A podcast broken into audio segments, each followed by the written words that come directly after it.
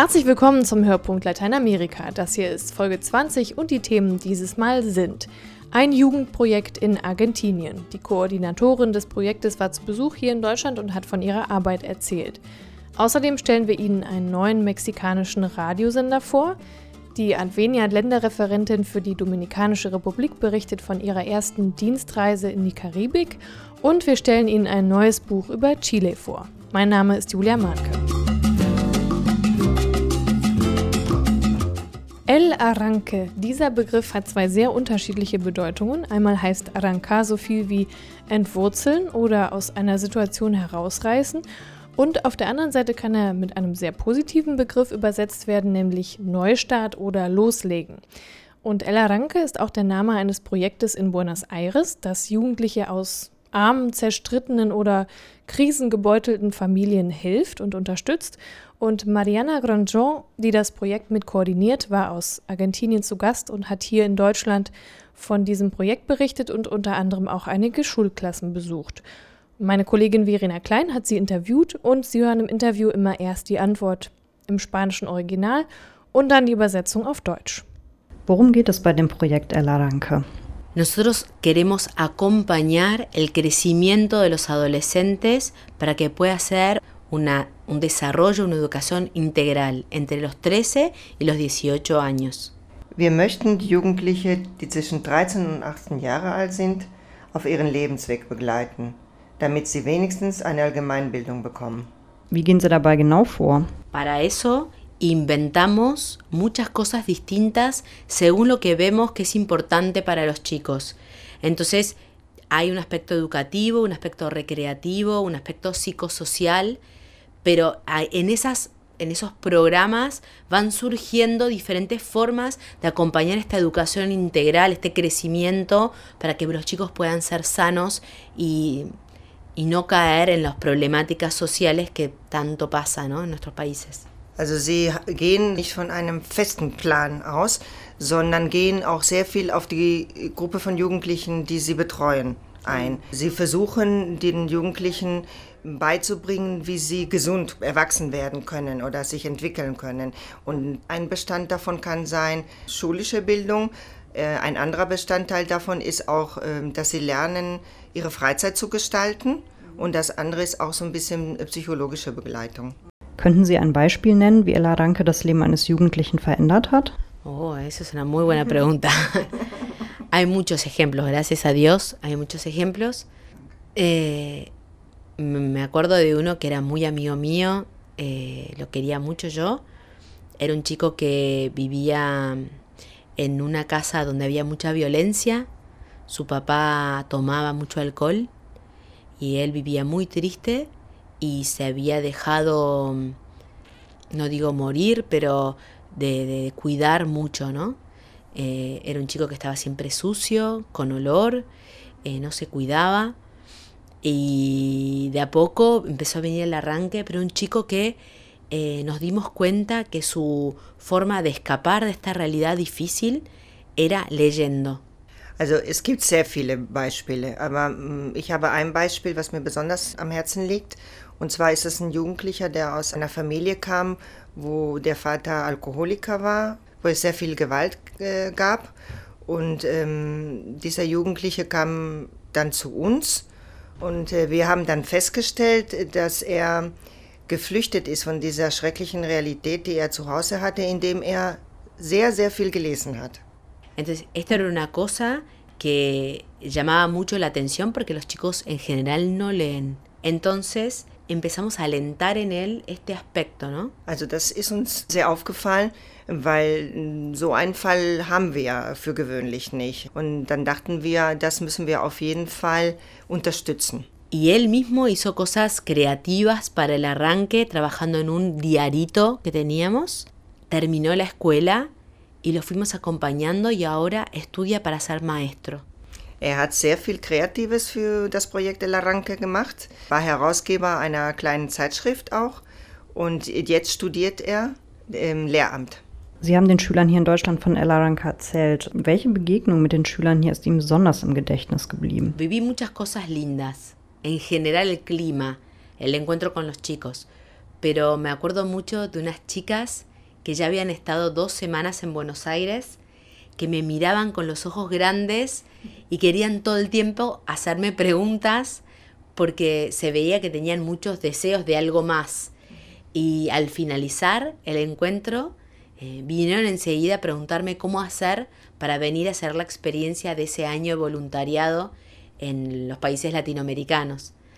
Ich habe sehr viele schöne Dinge hier aber eins, was mir besonders hängen geblieben ist, ist die Tatsache, dass in einer Schule zwei Schülerinnen in Buenos Aires gewesen sind, zwei Wochen. Und die haben sofort, als sie mich da gesehen haben, ganz große Augen gemacht und waren ganz gespannt, äh, was ich da erzählen würde. Und hinterher, nach dem Gespräch, kamen sie zu mir und fragten, was sie denn tun müssen, um so ein freiwilliges Jahr in Argentinien zu machen.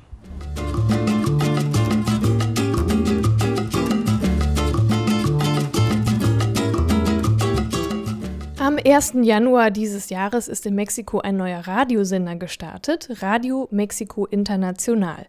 Ein Sender nicht für innerhalb von Mexiko, sondern für das Ausland. Und diese sogenannten Auslandsdienste gibt es seit rund 80 Jahren und äh, Sie kennen sicherlich auch welche. Die Deutsche Welle ist zum Beispiel so einer, äh, BBC World Service oder auch die Stimme Russlands. Und was früher nur über die Kurzwelle geschickt werden konnte, findet sich ja heute auch immer häufiger im Internet wieder. Thomas Völkner über den neuen Radiosender aus Mexiko. La emisora que mantiene informado al mundo sobre México, Radio México Internacional.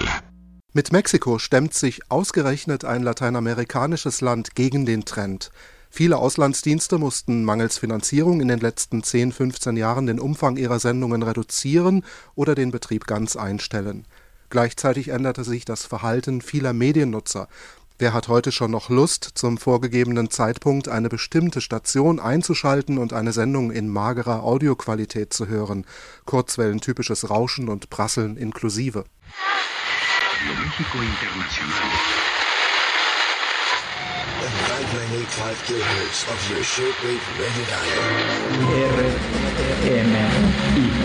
Radio México Internacional presenta. Seit 1969 war Radio Mexico International aktiv, besonders für Hörer in Lateinamerika und der Karibik, daneben aber auch für Zaungäste in den USA und Kanada, für die sogar auf Englisch und Französisch gesendet wurde. Im Sommer 2004 war damit erst einmal Schluss. Die Verantwortlichen beim staatsnahen Hörfunkinstitut IMER wollten kein Geld mehr zur Reparatur des altersschwachen Kurzwellensenders in die Hand nehmen und verordneten der Radiostation eine Auszeit. Erst im vergangenen Jahr kam wieder Bewegung in die Diskussion, ob sich Mexiko einen Sender für das Ausland leisten möchte. Pünktlich zur 200-Jahr-Feier der Unabhängigkeit von Spanien, dem sogenannten Bicentenario, schaltete man im Internet ein Sonderprogramm auf. Ausschließlich online sendete Radio 2010 oder Radio 2010. Radio 2010 es la estación vía Internet que logró darle voz a México durante la celebración de sus festejos bicentenarios. In kleinen vorproduzierten Programmen brachte Radio 2010 seinen Hörern die Geschichte Mexikos nahe. Es gab Beiträge über den Unabhängigkeitskampf und den Bürgerkrieg in den 1910er Jahren, Porträts von Staatspräsidenten und anderen Persönlichkeiten, daneben aber auch Wissenswertes zur Kultur, Wissenschaft und sogar zur Verfassungsgeschichte. La Constitución Política de los Estados Unidos Mexicanos, promulgada el 5 de febrero de 1917, cuenta con 136 Artículos. Die Erfahrungen, die mit Radio 2010 gemacht wurden, fließen jetzt in den Betrieb des neu gestarteten Radio Mexico International ein. In den ersten Sendewochen 2011 übernahmen die Programmmacher einige letztjährige Beiträge. Daneben gibt es aber auch neue Musik- und Kultursendungen, die zum Teil sogar live moderiert werden. Llámenos, ahí están los teléfonos en cabina, eh, en su pantalla, o bien mándenos un correo electrónico a México Internacional arroba imer.gov.mx o déjenos un tweet 140 caracteres ahí nuestra página de Twitter, twitter.com diagonal RMI Imer. Das mexikanische Auslandsradio geht neue Wege, weg von der alten Übertragungstechnologie hin zum Internet. Dabei setzt man nicht nur auf Audiostreams und Podcasts, sondern auch auf soziale Netzwerke wie Facebook und den Meldedienst Twitter. Für Hörer bzw. User, die nicht Spanisch sprechen, soll es bald wieder Programme auf Englisch und weiteren Fremdsprachen geben. Wenn dann noch das Versprechen eingelöst wird, dass man auf das hören will, was die User zu sagen haben, dann könnte Radio Mexiko International durchaus Erfolg haben. Escucha México, porque México te escucha. Sie können natürlich zu Hause auch, wenn Sie einen Internetanschluss haben, in das Radioprogramm reinhören. Den Link zu Radio Mexiko International finden Sie auf unserer Seite www.hörpunkt-lateinamerika.de. Die Domrep, ein beliebtes Touristenziel und so ganz anders als Haiti, obwohl beide Länder ja auf der gleichen Insel liegen. Adveniat-Länderreferentin Magdalena Holstrattner ist seit einiger Zeit für die Projekte in der Domrep der Dominikanischen Republik zuständig und ist Ende Dezember, Anfang Januar zum ersten Mal dort gewesen. Erzähl doch mal, wo du überall warst und wo du eigentlich untergebracht warst. Ja, also gewesen bin ich im Süden der Insel, äh, wer sich ein bisschen auskennt. Ähm, ich war so ganz vom ganz Ostteil von Higüey, die Diözese Nuestra Señora de la Alta Gracia, nach der Virchen benannt, die das äh, Schutzpatronin des ganzen Landes ist. Über Santo Domingo natürlich als Hauptstadt, dann war ich in Bani gleich daneben, in Barahona, das ist Grenzgebiet zu Haiti Ah ja, und in San Pedro de Macorís, das ist zwischen, also ähm, östlich von Santo Domingo. Untergebracht war ich ja, die meiste Zeit äh, in Pfarrhäusern, in Bischofshäusern. Also ich habe sehr oft gewechselt, nachdem ich viel unterwegs war. Was aber schön war, ganz am Anfang war ich bei einer Familie untergebracht. Wo und haben die gewohnt, die, die Familie? Die waren in Santo Domingo ähm, in einem armen Viertel. Und das war so eine typische Großfamilie, wo eben mehrere Familien auf engem Raum zusammen gewohnt haben, schon in verschiedenen Häusern, aber sehr eng nebeneinander. Und das war für mich, für mich recht schön, um eben so auf unkomplizierte Weise sehr direkt mit der Realität der Menschen in Kontakt zu kommen. Und du bist ja dahin gefahren, um auch mit den Projektpartnern von Adveniat ähm, zu sprechen. Ähm, wie läuft dann so eine Dienstreise ab? Also wie begegnen die die Menschen? Wählen die schon hier mit den neuen Anträgen oder ähm, über, was, über was spricht ihr da? Ähm, also eine Dienstreise hat mehrere, ähm, verfolgt mehrere Ziele. Einer ist natürlich, die konkreten Projekte zu besuchen, die am Laufen sind äh, sich mit zukünftigen Partnern, Partnerinnen zu treffen, die wissen, dass ich komme und die dann eben auch mit den entsprechenden Fragen oder auch schon ausgearbeiteten Anträgen kommen. Aber das eigentlich Wichtige ist, mit der Kirche vor Ort äh, in Kontakt und ins Gespräch zu kommen, ähm, um zu sehen, was bewegt die Menschen, was sind Pläne, was sind Herausforderungen der Kirche in der Dominikanischen Republik in diesem Fall und auch, wie ist die soziale, die politische, die wirtschaftliche Situation im Land. Denn eines ist, die Anträge zu lesen und übers Internet und ja, eigentlich nur übers Internet äh, Informationen zu bekommen. Und das andere ist, vor Ort zu sein, mit den Menschen zu reden und auch so die Gerüche aufzunehmen, ähm, irgendwie zu spüren, wie ist, keine Ahnung, das Straßenverhalten oder wie, wie geht man am Abend in der Stadt. Ist das ein sicheres Gefühl oder ist das eher von Unsicherheit geprägt? So ganz banale Eindrücke auch aufzunehmen. Und kennt man Adveniat da eigentlich oder musst du auch, begegnest du auch Leuten, denen du einfach erklärst, was Adveniat macht? Naja, die meisten, mit denen ich zusammenkomme, die kennen Adveniat, weil ja, also ich äh, eben Partner, Partnerinnen besuche, die eben schon Projekte laufen haben. Was allerdings neu ist und sehr wichtig war auch bei dieser Reise in der Dominikanischen Republik gibt es ein sehr eingeschränktes Bild davon, welche Projekte Adveniat unterstützt. Also viele haben gesagt, ah, wir glaubten, ihr unterstützt nur Autos und Kirchenbauten. Also, also es war neu für diese Menschen, dass wir einen offenen äh, Pastoralbegriff haben, der eben auch Sozialprojekte unterstützt, der Bildungsprojekte unterstützt, der vor allem auch die Arbeit der Laien unterstützt.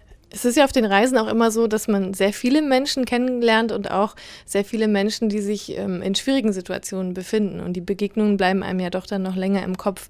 Wie war das auf dieser Reise für dich? Also hast du vielleicht ähm, da auch noch eine Begegnung, die so, die so nachhängt nach der Reise? Ja, woran ich mich jetzt äh, erinnere, sind zwei Begegnungen.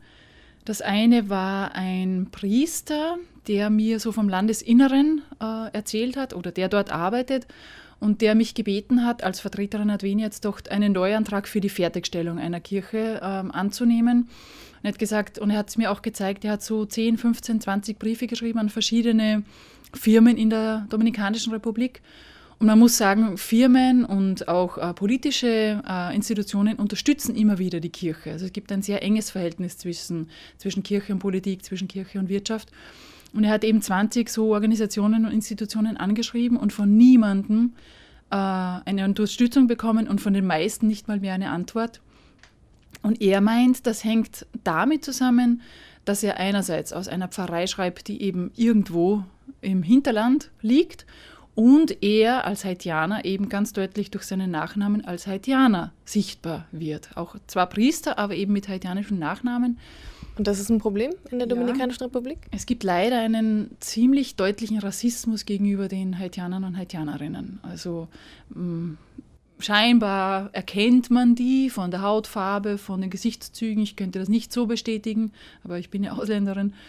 Ähm, aber man erkennt es auch an der, an der Sprache und an den Namen. Also, da, also er vermutet, dass das damit zusammenhängt. Das hat mich eigentlich sehr bedrückt, ähm, dass eben der Rassismus so stark ist in der Gesellschaft. Die andere Begegnung war in einer kleinen Kapelle in einem Stadtrandviertel in der Nähe von Igoué im Osten der Insel.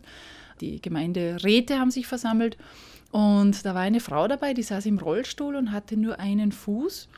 Und die war eine ganz, eine, eine, eine begeisterte, eine, eine ganz engagierte, die, obwohl sie eben offensichtlich physisch behindert war, ähm, trotzdem ganz viel Bewegung brachte in die Gruppe und sehr engagiert war und offenbar so eine Art Führungsfigur in der Gemeinde war. Das hat mich ähm, auch irgendwie ähm, beeindruckt, dass es eben nicht darauf ankommt, ähm, so sehr, wer man ist, ob man gesund ist oder nicht, sondern wie man sich in die Sache hineinbegibt, mit welchem Geist man an die Sache herangeht. Machst du jetzt deine Arbeit hier am Schreibtisch irgendwie anders? Ich habe jetzt Bilder, konkrete Bilder, Bilder, die nicht von irgendwoher kommen, sondern die aus dem Land kommen, wenn ich die Projektbeschreibungen lese und die, die Korrespondenz. Und natürlich auch ganz klar ähm, also die, die Projektpartner, mit denen ich schreibe, einige kenne ich jetzt einfach vom Sehen oder von einem Gespräch oder von einer schönen Begegnung. Vielen Dank, Magdalena.